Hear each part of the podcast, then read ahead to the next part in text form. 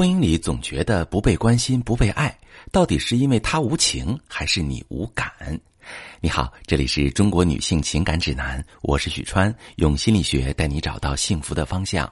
遇到感情问题，直接点我头像发私信向我提问吧。在婚姻里，那种强烈不被爱的感觉来自哪里？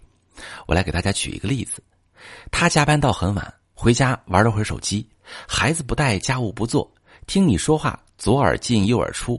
并且他不喜欢你唠叨他，你说他两句，他总是有各种各样的理由回绝你，说你烦。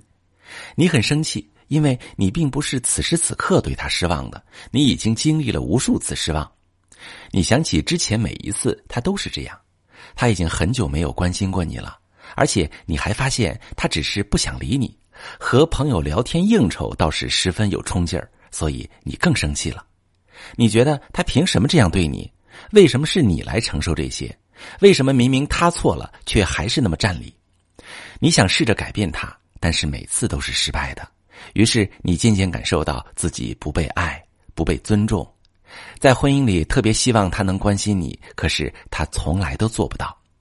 但这里其实藏着两个坑。第一个是，如果他真的那么让你无法忍受，为什么你的第一反应不是想离婚，而是对他生气？第二个是你对他的愤怒，真的只是指向他的愤怒吗？我先来说第一点哈，生气是因为你还在乎。如果你完全不在乎他了，你不会对他有太多感情，喜怒哀乐都不会和他有关。而愤怒、生气是因为你希望得到的爱他没有给你，而你很想要他爱你，所以你很生气。一是气他竟然做不到，二是气自己竟然没有被好好对待。你依旧期待用愤怒来警醒他，让他在这个压力之下能够给你爱。然而，这个方法在他看来是无效的。他接收到的是对自己的厌恶和高要求，所以你们很容易卡在这个循环里，走不到下一个环节。我们再说第二点，第二点是你的愤怒之后，那么其实有你自己还没有意识到的你的需求，比如他已经加班很晚了，回到家确实是什么都不想做。那你为什么会感觉他不够爱你了呢？因为这对你来说可以延伸很多可能性。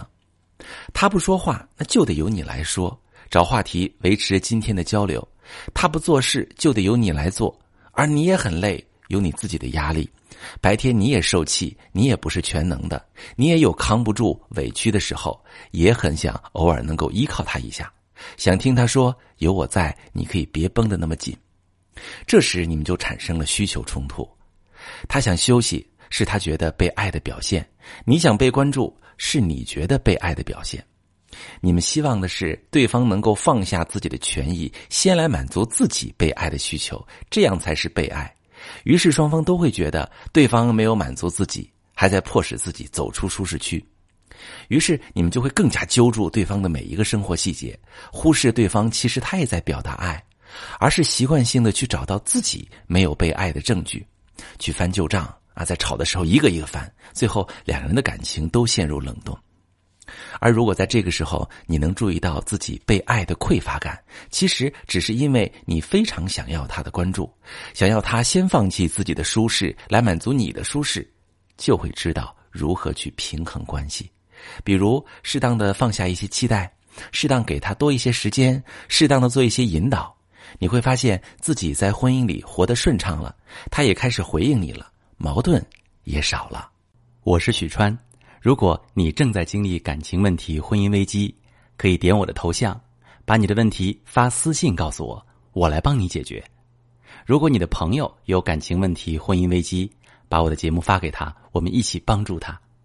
喜欢我的节目就订阅我、关注我，我们一起做更好的自己。